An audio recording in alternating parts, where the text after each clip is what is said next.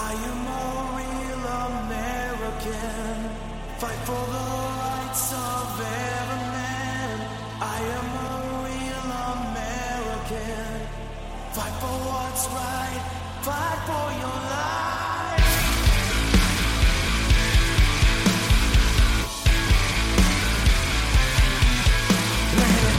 Crashing down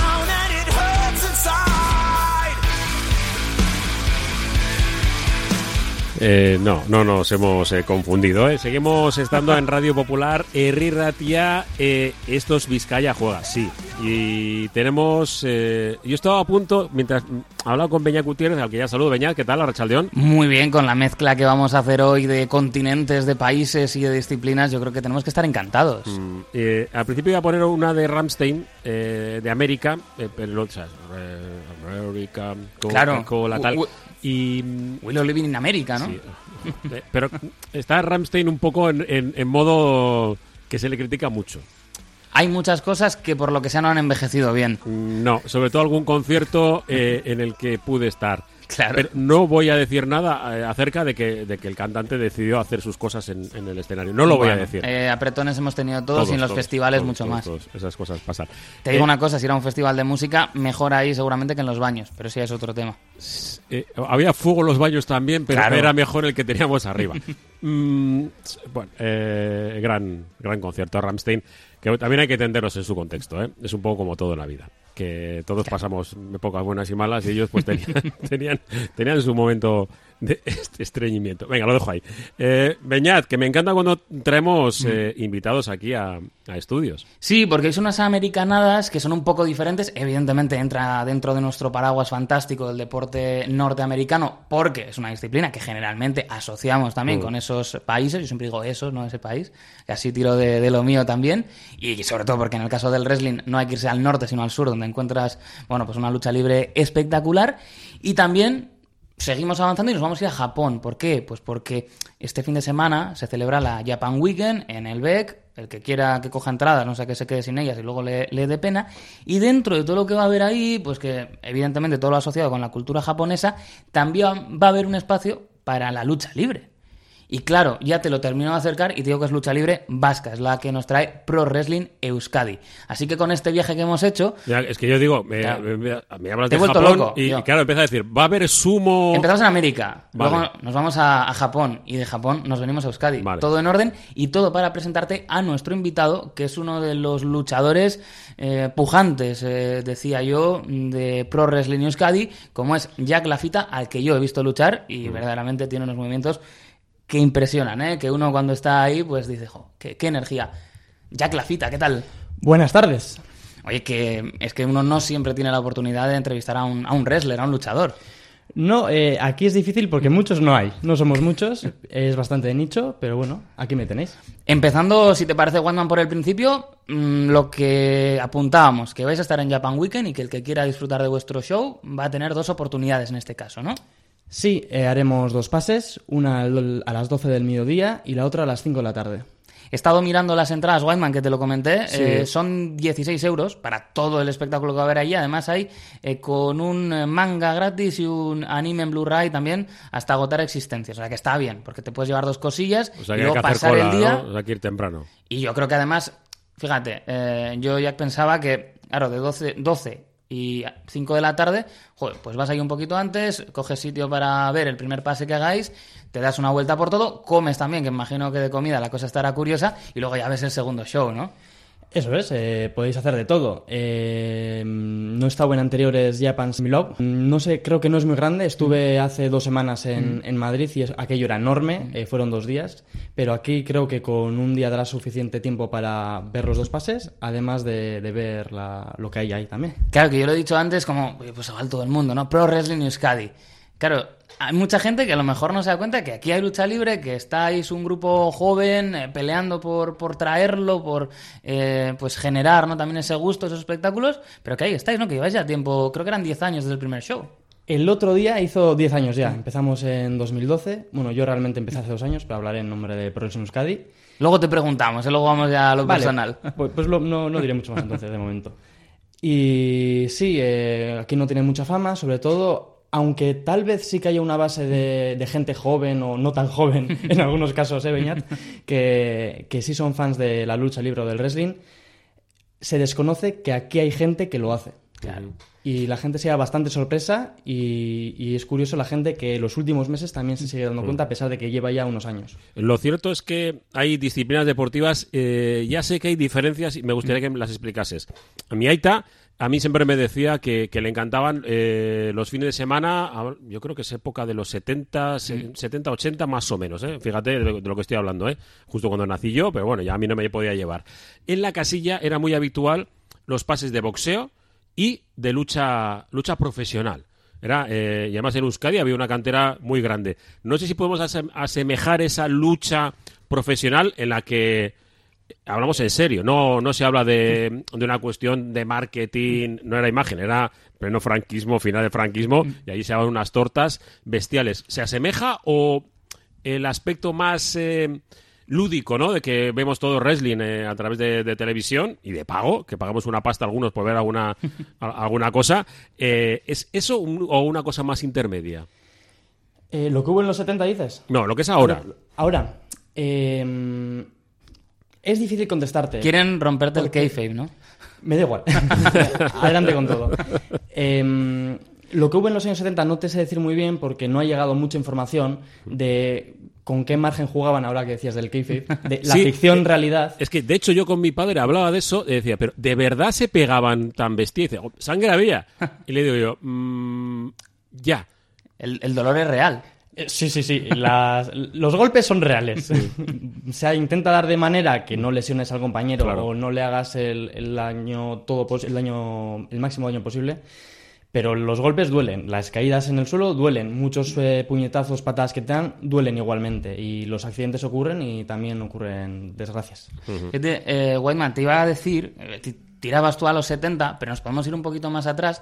Hay un libro publicado hace un año, diría yo, de Libritos Jenkins, que es Memoria de la lucha libre en España, 1907-1936, y ahí, bueno, pues sobre todo se coleccionan artículos de prensa que trataban de la lucha libre en el Estado en aquella época, y hay incluso Fíjate qué, mm, qué arco ¿no? temporal te he dado, hasta los años 30, en el que Unamuno escribe sobre la lucha libre en Bilbao. Cierto, cierto. O sea, que esto es, es curioso. Por cierto, el libro lo tenía eh, nuestro amigo Eneco Garat en Libros de Ruta. Así que yo no sé si le quedará alguna copia por ahí, pero que se podía comprar físicamente también en, en Bilbao. Y claro, mm, al final ves que esto que estáis, no lo estáis trayendo, sino lo estáis recuperando, ¿no? Que aquí siempre ha habido tradición. Eso es. eh, ya hubo mucha tradición, eh, tanto en los años que dices como más adelante, pero ha ido como por rachas. Y, y ha tenido también su evolución. Mm, podemos decir. No me atrevo a decir que esto sea exactamente lo mismo que, lo que lo que hubo aquí hace 100 años. Claro. Porque hablando del kayfabe antes, va evolucionando. Antes se ocultaba más, se hacía más realista o se intentaba realmente engañar. Ahora, cuando vamos a ver un, un evento de lucha libre, pues sabemos que son, digamos, actores preparados o atletas preparados para, para hacer esa, esa obra que estamos viendo y que realmente están trabajando juntos para intentar hacer un combate con emoción, con drama, con, con historia.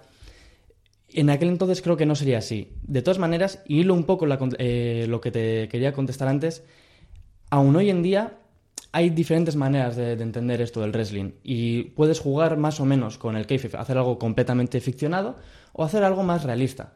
Y antes le comentaba a Viñat que yo, sobre todo, el wrestling que consumo es japonés y ahí hay algunas empresas que si estoy seguro que la mayoría de los oyentes vieran por ordenador o lo vieran por la tele, creerían que realmente que se están dando y que es competición, aunque realmente no, porque lo hacen tan bien.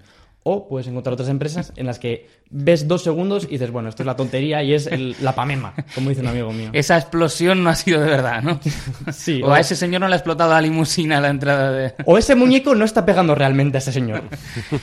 ¿Cómo llegaste tú a, ya no a la lucha libre, que también, sino a dar un pasito más? Nosotros nos quedamos en el sofá, ¿cómo llegaste tú al gimnasio? Pues como un gran aficionado, eh, a mí me gusta, hago teatro también, soy actor y de siempre me han gustado mucho los, los deportes y las artes marciales y ya, bueno, ya te digo que mm, soy muy aficionado al wrestling y pensé, ojalá poder hacerlo. Y allá por 2016 mm, investigué por, por internet y encontré la página web de, de Pro Wrestling Euskadi porque yo, como buen señor mayor, que tengo 87 años de alma, eh, entraba a la página web, ni Twitter, ni Instagram, ni leches. Y entraba cada X meses para ver si seguían activos. Y yo estaba viviendo en Donosti porque estaba estudiando el grado, el máster, tesis. Y ya cuando en 2020 me volví para Bilbao, dije, ahora es el momento. Fui al gimnasio, que entrenamos ahí en, en Govela, en Guecho, al lado de la parada de Govela de metro, y en el gimnasio Riders, por si alguien se anima. Eso es, que os veía que estabais también animando a la gente, ¿no? Últimamente. Sí, se está apuntando nueva gente y ahora es buen momento para, para incorporarse si quiere entrenar. Entramos los viernes de momento y bueno, ahí estamos en, en el gimnasio. Y cuando llegué, nada, eh, me acuerdo el primer día probando los strikes, unas coberturas, me quedé enamorado. Me acuerdo de- del entrenador en aquel momento que, que me vino y me dijo, bueno, ¿qué tal? ¿Estás bien? ¿Estás a gusto? Y yo recuerdo perfectamente la sensación de decirle, sí, sí, si es que lo que no sé es por qué no he empezado a hacer esto. Quiero vivir haciendo esto, necesito hacer esto. Claro, es que mm, hay, que recordar un poco la historia, ¿no? Pues cómo se funda con, con Matt Carlton, cómo eh, se hace un show, se hacen varios shows incluso, y luego, que yo creo que es algo muy importante, que es el haber sabido capear, igual momentos más complicados, pero mantener el proyecto con vida, ir formando a la gente, que es también muy importante, para que luego pues os podamos ver, hombre, no sé si fin de semana sí, fin de semana también, pero viajáis, ¿no? Por, por la península moviéndose y haciendo shows. Sí, se creó en 2012, eh, se, hizo, se hicieron unos eventos en aquel entonces, uno en 2012, un par en 2015 en, en Bilbo Rock, que tuvieron bastante, bastante éxito, donde hubo un momento, no sé si conocerás a Zack Saber Jr., que es un luchador muy famoso que está ahí en Japón, que estuvo a punto de venir, pero justo le llamaron para Japón y, y ya no pudo venir, y, y mucha gente famosa. Y sí, ha habido momentos más mm, complicados, vamos pero a ese decir. es el compromiso realmente, ¿no? Mantenerlo. Claro, ahí está, mantener la constancia, insistir y aunque hay momentos, como dice un compañero mío de Cantabria, que todo depende de un hilo, hay que mantener ese hilo porque se puede reforzar y conseguir que sea una cadena. Y eso hizo mucho trabajo Fran, nuestro presidente, eh, que lo mantuvo, heredó la empresa de, de Matt Carton y, nada, ahora hemos entrado más gente, gente joven, que estamos, como dices, formando para tener ya nosotros luchadores, para poder hacer shows con luchadores de aquí, no tener que depender de gente de fuera. Y entre que hacemos un show y hacemos show y entrenamientos, también vamos a- afuera, a luchar a Cantabria, a Valencia, a Barcelona, a Madrid, a Sevilla, a Cádiz. No, estamos hablando prácticamente de una gira, ¿no? Eh, iremos viendo. Eh, ¿Tenemos posibilidad de, de crecimiento, digo, europeo? Ya sé que, que circuito americano o, japonés, bueno, ¿por qué no? ¿No? Eh, decir, eh, ¿no? Luchadores vascos que, que vayan a, a probar, ¿no? Pues no hay, hay mucho mexicano. ¿no? Eh, Es otra, pero bueno, que también dan el, el paso, ¿no? Y, y por qué no, de decir, pues eh, algunos exportaron desde Andalucía un poco la, eh, las cositas que tienen ellos y decir, pues nosotros vamos a luchar a, a Japón a enseñar nuestro, nuestro arte. Sí, por supuesto. Eh, bueno, más bien igual tendríamos que ir a Japón a que ellos nos enseñaran un poco, porque aquí el nivel ahora mismo no es que está.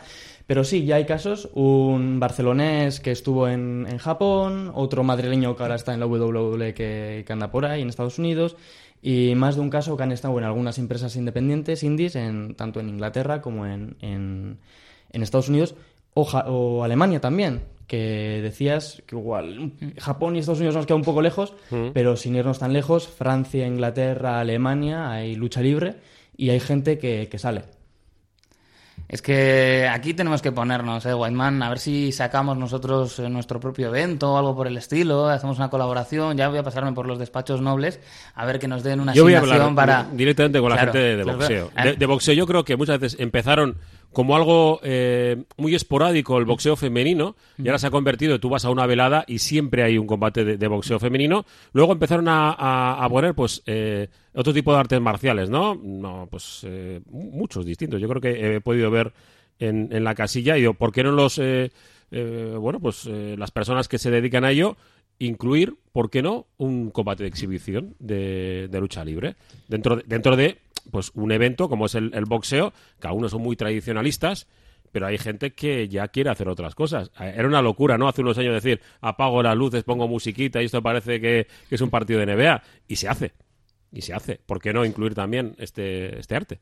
Sí, sería una buena manera de, de ir que la gente, para que la gente nos conozca de una manera más, más natural, digamos.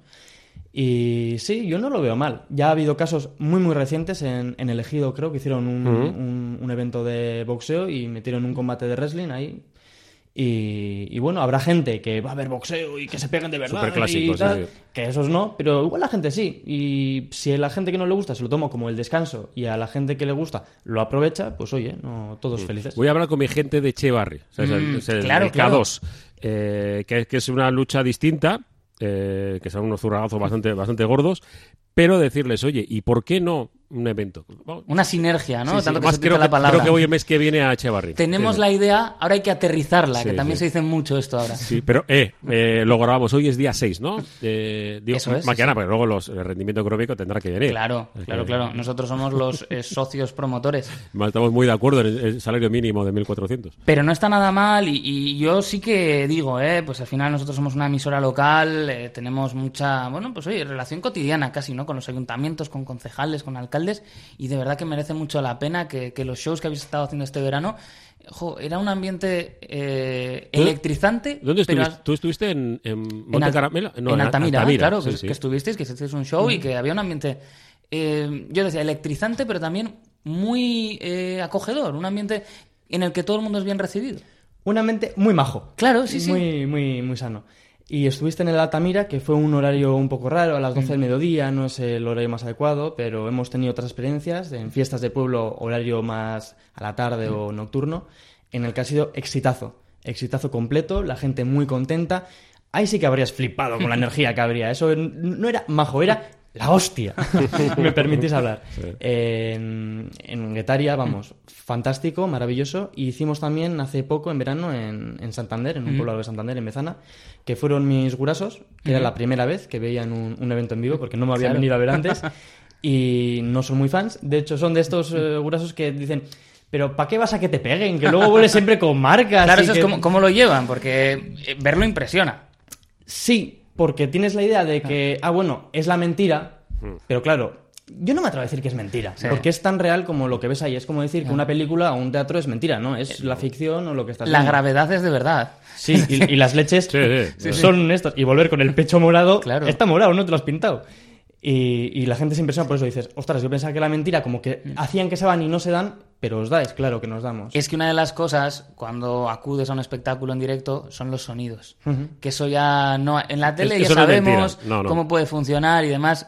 Cuando tú estás ahí, estás cerquita y oyes los golpes y es el pecho precisamente, ¿no? Que es como muy efectista. Dices, pues yo prefiero que no me den a mí, ¿eh?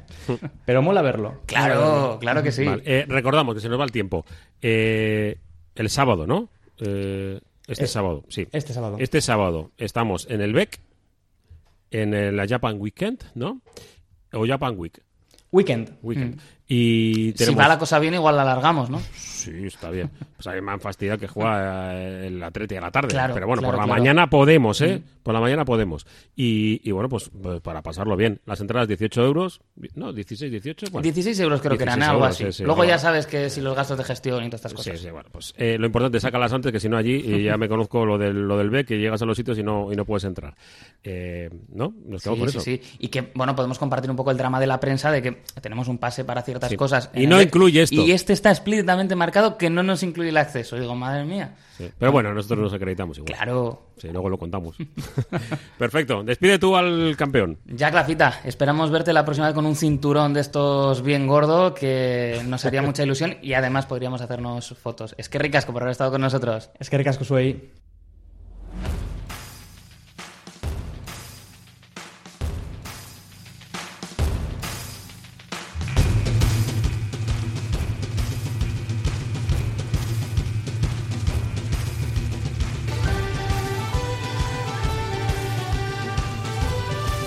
Que sí que tenemos que recuperar un poco.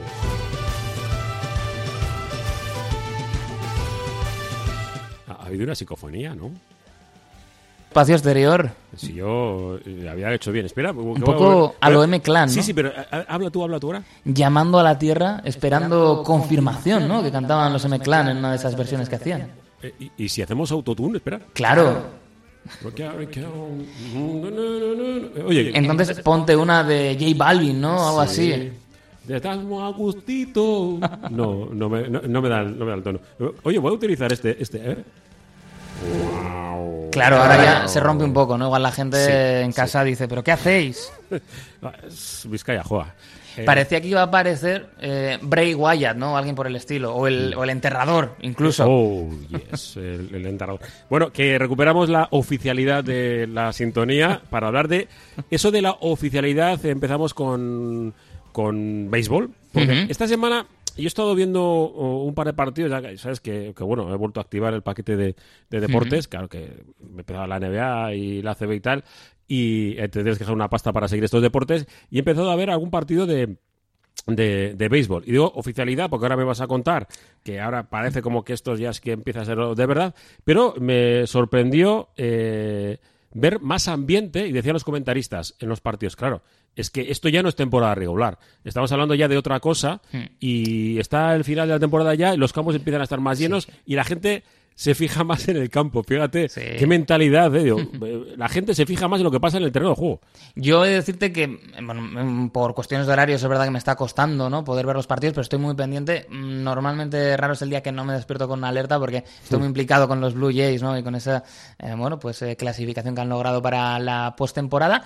Y mm, sí que se nota. Yo creo que el béisbol va ganando mucho, ¿no? De, digamos que el béisbol eh, está muchas veces entre el pasatiempo y el deporte, en la Sí. manera en la que los americanos lo tratan. Y en el verano es ese gran pasatiempo, es ese lugar de reunión, pero según se va acercando el otoño, la cosa se pone seria. Y a mí me gusta mucho ver, eh, cuando empiezas ya a ver eh, el vaho, ¿no? En los alientos de, de los jugadores, cuando empiezas a ver las chaquetas porque empieza a refrescar, ahí es cuando el béisbol se, se pone serio. Pero la gente ha estado muy pendiente del récord de, de Aaron Judge, que ha logrado eh, superar a Roger Maris como el Yankee con más home runs en una temporada porque ha alcanzado ya los 62. Es decir, después de haber igualado, como decíamos la semana pasada, el récord que había marcado eh, Roger Maris por encima del récord histórico de Babe Ruth, pues ahora ha llegado un récord que, si uno va a las tablas eh, históricas, no es el máximo eh, el máximo guarismo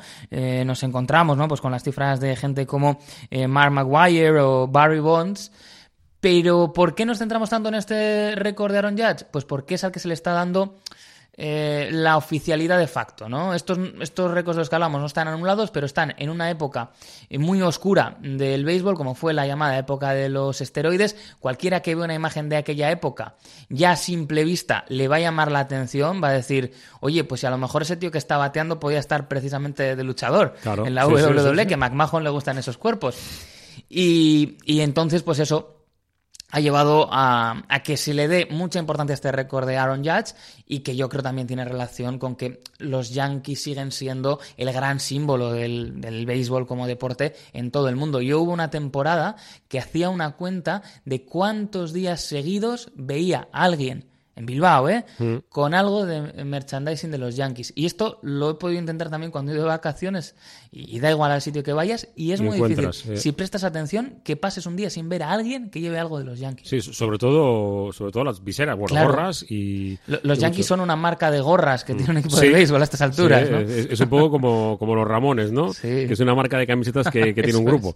es. Eso es, Bueno, eso es. que tuvo un grupo. Bueno, esto eh, en cuanto al béisbol, así en plan general, ¿eh? Eso es. que hoy no tenemos demasiado tiempo. Nah, pero- ya iremos otros días Sí. y os contaré los dramas de los Blue Jays. Eso. Eh, NFL. En la NFL ha sido noticia esta semana, bueno, aparte de que pues, Brady con Giselle y estas cosas, lo de siempre, pero que sí se ha quejado abiertamente de que los protocolos, eh, pues bueno, que hay que, de las conmociones, Sí. que hay que darle una buena revisada. Ha sido noticia porque, aunque no es oficial, parece que la próxima temporada, a partir de la próxima temporada, eh, los, todos los, todas las franquicias van a jugar 17 partidos, 8 como locales, 8 visitantes y uno fuera. Que puede ser en los propios Estados Unidos, haciendo una expansión también por las propias ciudades, bueno, Estados Unidos y Canadá, y además eh, uno fuera de, pues, del continente en principio, ¿no? Y Madrid parece como es el lugar eh, central desde, pues desde ya mismo, ¿no? De la próxima temporada quiere que sea en el año 24, pero bueno, están ahí de eh, como una especie de sede central eh, del sur de Europa donde va a haber partidos oficiales, oficiales. Es que es lo más importante porque este es un deporte que, bueno, pues lo que no es oficial es difícilmente comparable. Eso es, no tiene nada que ver, los jugadores, pues di- distinto. Eh, porque el campo, el Bernabéu, nuevo Bernabéu, cuando ya esté terminado, va a pues bueno, pues garantizar absolutamente que los partidos de NFL tengan las condiciones perfectas. Eso es. Hombre, yo creo que todavía estamos a tiempo de pelearlo un poco aquí en Bilbao, ¿no? Vamos a tener Sí. el Tour de Francia, vamos a tener grandes eventos. Hay que pelear, hay que pelear por la NFL, pero bueno, bromas aparte, es un gran anhelo en esa expansión internacional.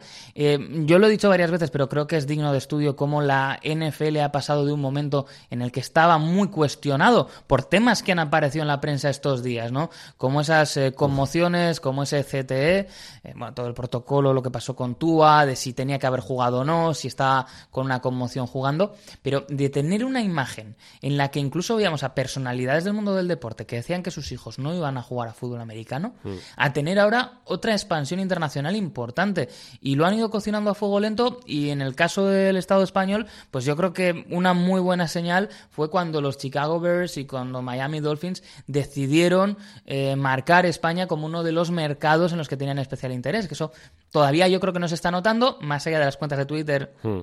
Centradas y demás en pues ya en castellano y con contenido para, para el Estado español, pero se va a notar también en el merchandising, en este tipo de cosas que son las que también generan afición, ¿no? Eso es una buena señal y viendo pues que se busca una expansión a nivel europeo, pues yo creo que tiene lógica y con una comunidad que es bastante vibrante. Luego ya sabemos que hay, hay críticas, hay gente que no lo ve tan claro, pero si ves el crecimiento eh, eh, del seguimiento de NFL en el Estado en los últimos, te voy a decir, cinco años, Sí, creo que se ve que, Sí, que sí. es exponencial por el momento. Sí, además eh, hay seguimiento y las cuentas de Twitter funcionan y cuando hay eh, retweets, eh, contestaciones, los partidos de que se emiten en directo, hay gente que los sigue y, Y nosotros a, pequeña escala también lo vemos. Sí. ¿eh? Que hay gente que nos escribe los domingos, oye, si vais a hablar en americanadas, eh, hablad de esto, ¿no? Pues... eh, Sí, luego siempre tratamos de buscar algún amigo que nos cuente algo Claro. que, que haya estado en algún campo y, y demás. Ya estuve el otro día con John Larrauri y ya sabes que ha estado en varios campos de, de NFL y en este sentido también eh, me comentó algo muy similar. Dice, es la primera vez que vuelo de Estados Unidos, porque suelo ir habitualmente, yo creo casi todos los veranos,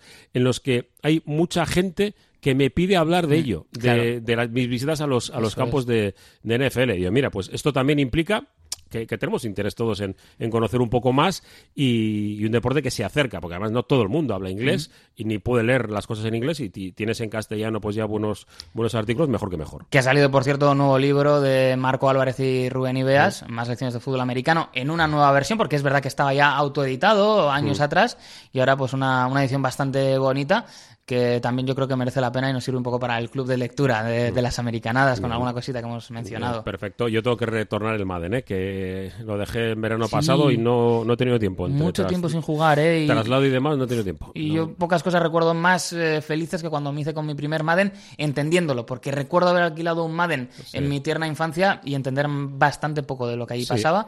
Yo entré al deporte, sobre todo con el NFL Street, que era mucho más fácil de, de seguir. Vale. Eh, NBA, eh, algunos aspectos. Ya sabéis que está la pretemporada ya, ya en marcha. Y en esto del, del merchandising del deporte profesional americano, uno de los grandes eh, aventajados siempre ha sido la, la NBA desde, pues, pues, desde los años 90, ¿no? Que cuando empezaron con, con esa expansión. Y se ha dado un- una curiosa circunstancia que han jugado los que se presupone que son las dos próximas estrellas de la NBA.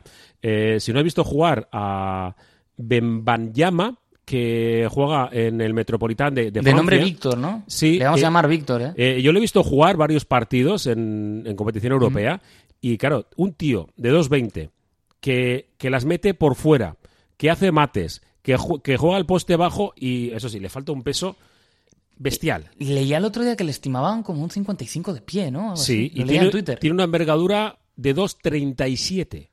Envergadura. Es decir, los brazos, eso Sí. lo de más largo que un día sin pan, no, no, es eh, una semana sin pan. Mucha gente va a trabajar en coches más pequeños. Sí, sí, mucho más. Y la otra gran estrella es Henderson y juntaron a los dos equipos, uno de la G-League, porque este chico Mm. ha decidido no ir a la universidad. Claro, todo el tema del equipo, ¿no? Que te permite, que no está asociado a ninguna franquicia, Ignite es, ¿no? Sí.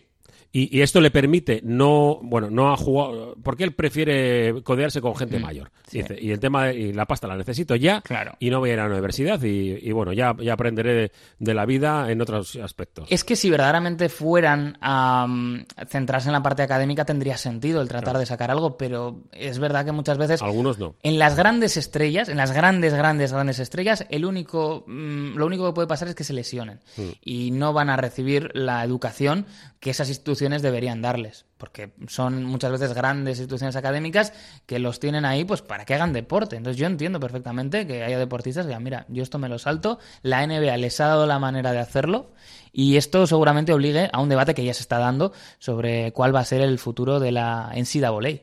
Bueno, pues estos dos chicos que bueno que van a van a ir a, a la NBA eh, pues a ganar un montón de, de pasta en cuanto cuanto den el paso es que Wemanaya eh, Víctor dijo del otro, si yo no hubiera nacido, él sería número uno del draft. algo así está, de... claro, pues dos y el uno, claro que eh, es que Declaraciones sacadas de Twitter, a lo mejor son mentiras, pero... Sí. No, no, lo, lo dijo. 37 puntos, 7 triples. El porcentaje creo que eran 7 de 10 o algo así. Con ese triples, tamaño, ¿eh? 4 rebotes y 5 tapones. Encima le puso uno, Claro. claro, a, a su alter ego. Que, que eh, la NBA los ha juntado y ya ha invitado a scouts, eh, tal. Bueno. Eh, poco público, pero mucho dinero. Mm, Y bueno, pues fue, fue bonito. Pues ya sabe la pretemporada, a mí no, no me gustan.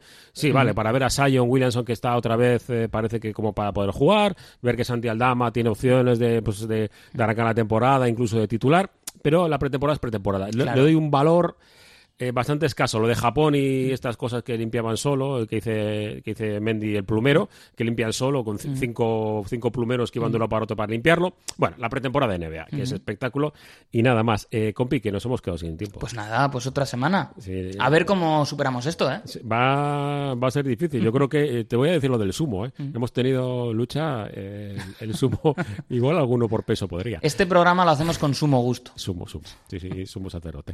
Bueno, Beñat, es que Hasta la próxima. Hasta la próxima.